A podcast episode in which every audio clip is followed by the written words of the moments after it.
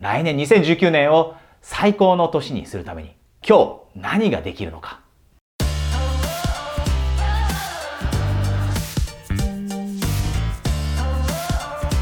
こんにちは。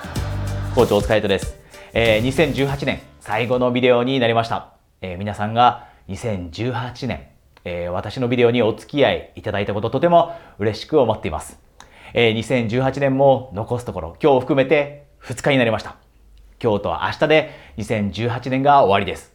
そしてこの、えー、とても大切なタイミング、今日というこのタイミングで皆さんにお話ししたいことは、皆さんが2019年、来年2019年を最高の年にするために、皆さんの人生にとって最高の年にするために、今日何ができるのか、どんな準備が2019年のためにできるのか、そんなお話をしたいと思っています。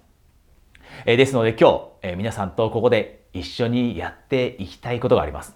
それは2018年の今の状況を評価するということです。皆さんの今の人生の状況を評価する。これからあと2日すれば2019年となります。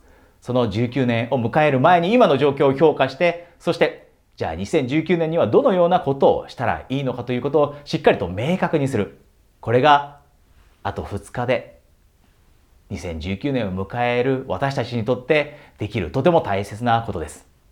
じゃあ今日皆さんにこのビデオを通して何をしていただきたいかというと、えー、人生の大切なエリアを評価してもらいたいと思っています。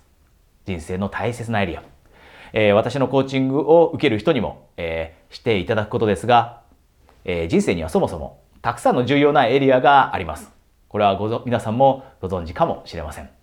人生は一つのことで成り立っているわけではなくて、いろいろなもので成り立っています。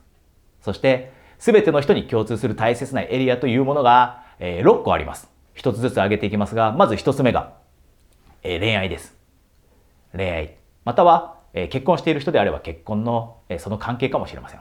恋愛または結婚。これが一つ大切なエリア。そして、えー、次に大切なのが仕事です。仕事も、えー、私たちの人生にとってとても大切です。そして三つ目が、友人、家族関係。これももちろん大切です。そして、え、4つ目が心の健康です。そして5つ目に大切なのが、え、体の健康。そして最後6つ目に大切なのがお金です。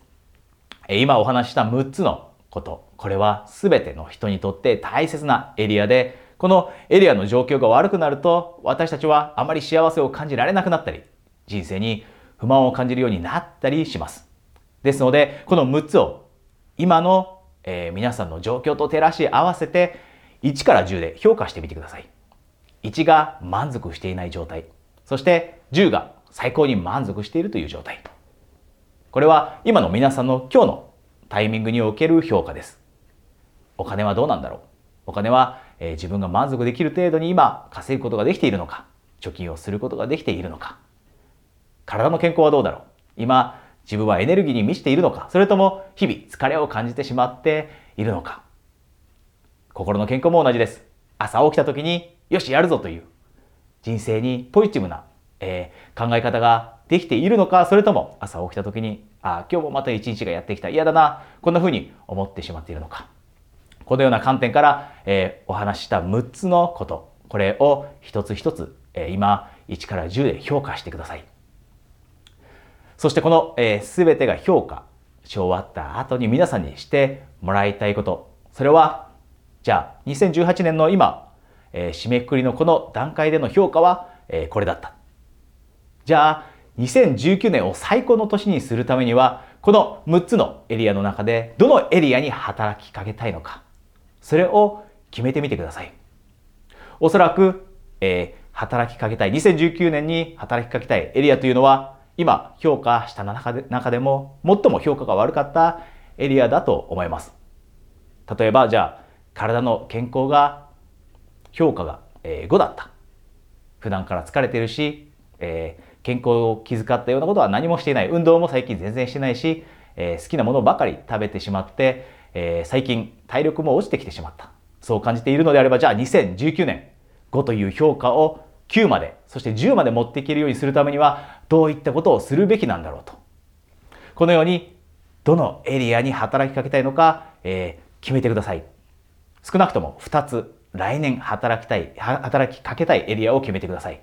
そしてその2つのエリアが決まったら、その2つのエリアを向上させるために、改善するためには何をしたらいいのか。どんなアクションを起こすべきなのか。これも考えてください。そしてそれを来年の目標にしてください。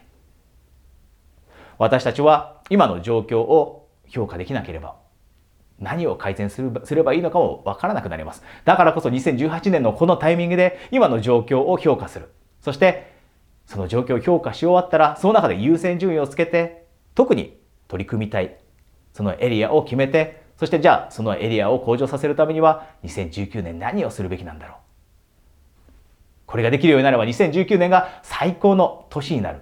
そんなエリアとそれに紐づくアクションプランを決めてください。